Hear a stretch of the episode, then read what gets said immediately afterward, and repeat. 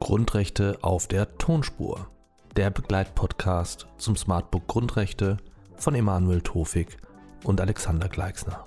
Erschienen im Nomos Verlag. Meine sehr verehrten Damen und Herren, herzlich willkommen zum nächsten Video.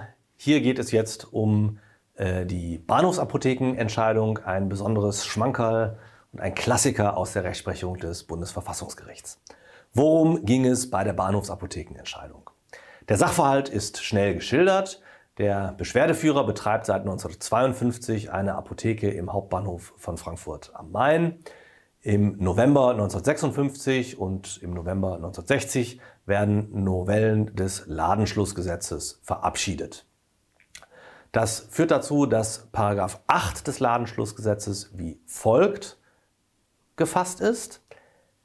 Absatz 1. Abweichend von den Vorschriften des Paragraphen 3 dürfen Verkaufsstellen auf Personenbahnhöfen erstens der Deutschen Bundesbahn, soweit sie Nebenbetriebe dieser Bahn sind, an allen Tagen während des ganzen Tages geöffnet sein, am 24. Dezember jedoch nur bis 17 Uhr. Absatz 3. Für Apotheken bleibt es bei den Vorschriften des Paragraphen 4. Paragraph 4 lautet dann Absatz 1. Abweichend von den Vorschriften des Paragraphen 3 dürfen Apotheken an allen Tagen während des ganzen Tages geöffnet sein. Absatz 2.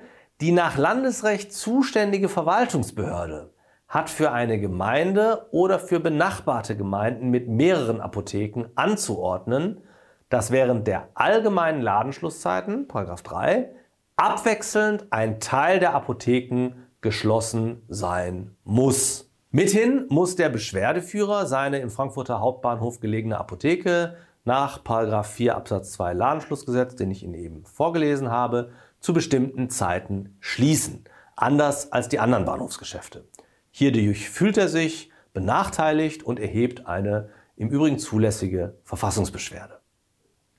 Was sind die wesentlichen Aussagen der Entscheidung des Bundesverfassungsgerichts? Zunächst einmal macht es sich an die Übung, die wir in anderen Videos diskutiert haben und bildet Vergleichsgruppen anhand eines gemeinsamen Oberbegriffs. Das Bundesverfassungsgericht sagt hier, die Vergleichsgruppe sind Bahnhofsapotheken und andere Verkaufsstellen auf Personenbahnhöfen. Der gemeinsame Bezugspunkt sei hier Bundesbahn-Nebenbetriebe. Ja, es kommt also, das Bundesverfassungsgericht kommt nicht zu der Auffassung, dass die Vergleichsgruppe andere Apotheken seien. Das ist schon mal ein wichtiger Punkt. Damit, so das Bundesverfassungsgericht, liegt eine Ungleichbehandlung von wesentlich Gleichem vor. Im Gegensatz zu den anderen Bahnhofsgeschäften nämlich müsse die Apotheke nach den allgemein für Apotheken geltenden Regelungen ihr Geschäft schließen. Allerdings, so das Bundesverfassungsgericht, sei diese Ungleichbehandlung gerechtfertigt. Dies ergebe sich aus der spezifischen Aufgabe von Apotheken zur Arzneimittelversorgung der Bevölkerung. In den Worten des Bundesverfassungsgerichts hört sich das dann wie folgt an und ich darf wörtlich zitieren. Der Gleichheitssatz wird nicht dadurch verletzt, dass die Apotheke des Beschwerdeführers der für alle Apotheken geltenden Regelung unterworfen wird. Die vom Gesetzgeber einheitlich zu ordnenden Lebensverhältnisse sind nie in allen, sondern stets nur in einzelnen Elementen gleich. Es muss deshalb nach der ständigen Rechtsprechung des Bundesverfassungsgerichts grundsätzlich dem Gesetzgeber überlassen werden, die Merkmale zu bestimmen, nach denen Sachverhalte als hinreichend gleich anzusehen sind, um sie gleich zu regeln. Er ist lediglich gehalten, Gesetzlichkeiten zu berücksichtigen, die in der Sache selbst liegen und darf die fundierten allgemeinen Gerechtigkeitsvorstellungen nicht missachten. Die Apotheke des Beschwerdeführers hat zwar mit den Verkaufsstellen auf Personenbahnhöfen gemein, dass auch sie ein Bundesbahn-Nebenbetrieb im Sinne des Gesetzes ist und der Deckung von Reisebedarf dienen soll. Zugleich unterscheidet sie sich jedoch wesentlich von diesen durch ihre spezifische Aufgabe als Apotheke, die Bevölkerung mit Arzneimitteln zu versorgen.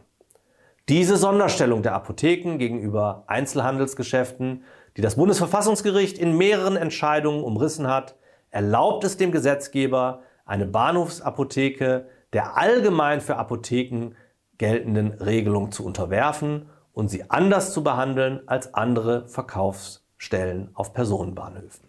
So das Urteil zur Bahnhofsapotheke aus dem Jahr 1961. Welche Bedeutung hat die Bahnhofsapothekenentscheidung heute noch?